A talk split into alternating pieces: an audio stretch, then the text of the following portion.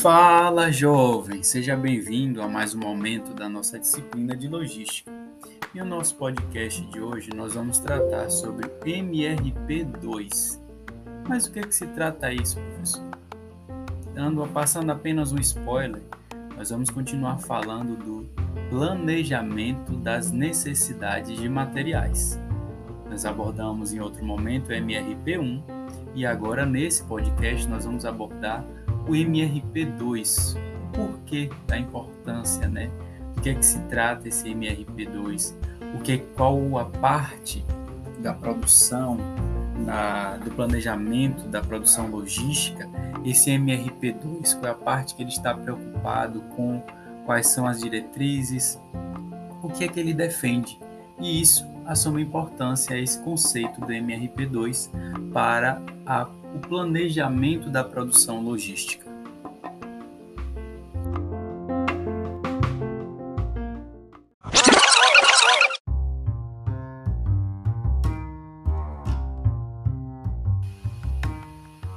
Então, o MRP2, assim como o MRP, a definição para essa sigla vem lá do inglês Material Requirements Planning, ou seja, planejamento das necessidades de materiais.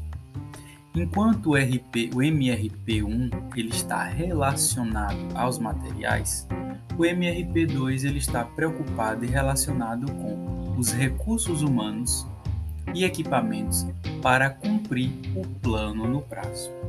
Então, o MRP1 ele responde às seguintes perguntas: o que, quanto, quando, quando produzir ou comprar determinada mercadoria. Então esse é MRP1. E o MRP2 ele responde aos seguintes questionamentos: como, com quais recursos produziremos essa mercadoria? Então o MRP2 ele nasce de uma necessidade, ele nasceu de uma necessidade de se avaliar e perceber os, os recursos humanos e os equipamentos que vão auxiliar.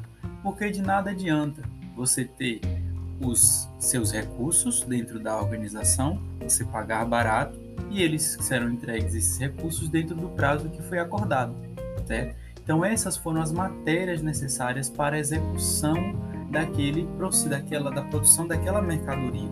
Mas será que os recursos humanos que estão na produção e os equipamentos que serão utilizados, eles vão conseguir cumprir aquele plano que foi pensado? Então surge essa nomenclatura do MRP2, trazendo aí, ó, de nada adianta, como segundo o autor Cachito, 2019, de nada adianta comprarmos todas as matérias, trabalharmos para que elas cheguem na data correta, se elas ficarão em estoque até aguardar toda a fila de produção ser concluída. Com isso, os custos que foram reduzidos na geração do MRP serão acrescentados ao total com a não utilização dos materiais gerando estoque. Então, o que, que o autor traz para a gente nessa citação aí? Nada adianta você comprar se depois você vai ter que guardar aquele produto em estoque. Então, você economizou na compra do material, mas você vai ter um custo para manter e armazenar aquele custo. Porque pode parecer que não, mas um, um, um setor de estoque dentro de uma organização ele vai consumir um espaço da empresa, da organização. Ele vai requerer cuidados, condições físicas e, a depender da matéria que lá estiver, condições físicas que favoreçam a manutenção. Imagine um estoque de queijo, um produto perecível. Como é que isso vai ser tratado?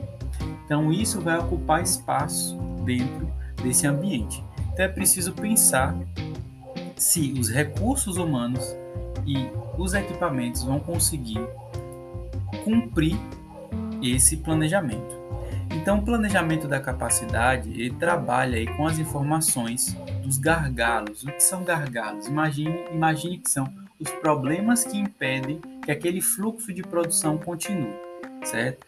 Então, o e esse planejamento dessa capacidade também ele vai ser influenciado aí como ele vai conduzir o direcionamento da programação no curto prazo.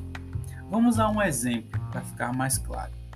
Quando falamos de capacidade, geralmente pensamos na capacidade física de produção. Assim, um hotel que tenha 50 quartos tem sua capacidade limitada a esse número de hóspedes. Já uma indústria que consiga produzir 100 camisetas por dia também tem a sua capacidade limitada a essa quantidade de peças. Esse exemplo, essa citação vem aí do autor Cachito 2019. Esse, o autor traz para a gente esses dois exemplos.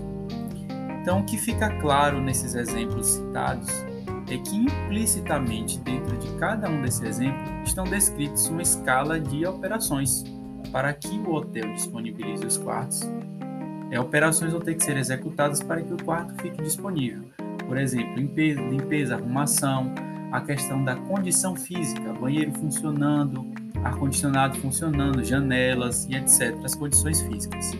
Porém, a capacidade de produção precisa levar em consideração o tempo de produção do produto ou do serviço. Então, olha lá, o MRP está preocupado com os materiais, o MRP2 está preocupado com a, o tempo de produção. Como é que isso vai acontecer? Um exemplo para tornar mais claro esse porém que estou trazendo aqui nesse momento é o caso de um estacionamento. Se todos os ocupantes utilizarem o estacionamento durante todo o dia e noite, a sua capacidade está limitada à quantidade de vagas existentes. Porém, olha outro porém aí, se o período de utilização for por hora, a capacidade de processamento do estacionamento cresce muito então, nesse exemplo, fica claro para a gente a importância do tempo de execução dessa produção.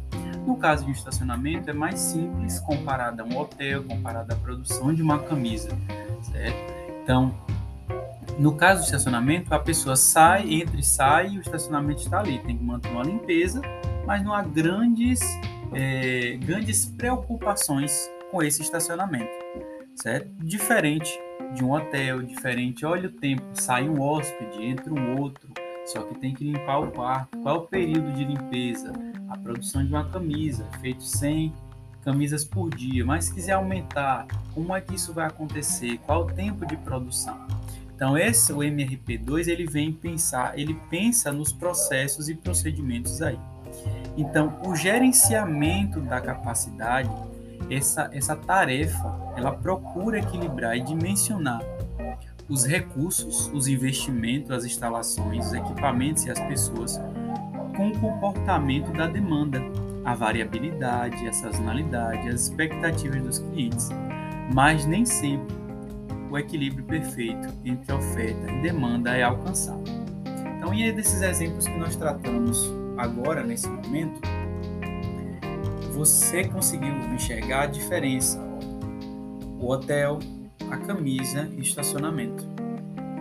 É preciso avaliar o investimento das instalações em cada um desse, dessa produção, desses produtos ou serviços, né, desses, desse produto da camisa e dos dois serviços, os equipamentos, as pessoas e a variabilidade disso, a sazonalidade, as expectativas do cliente.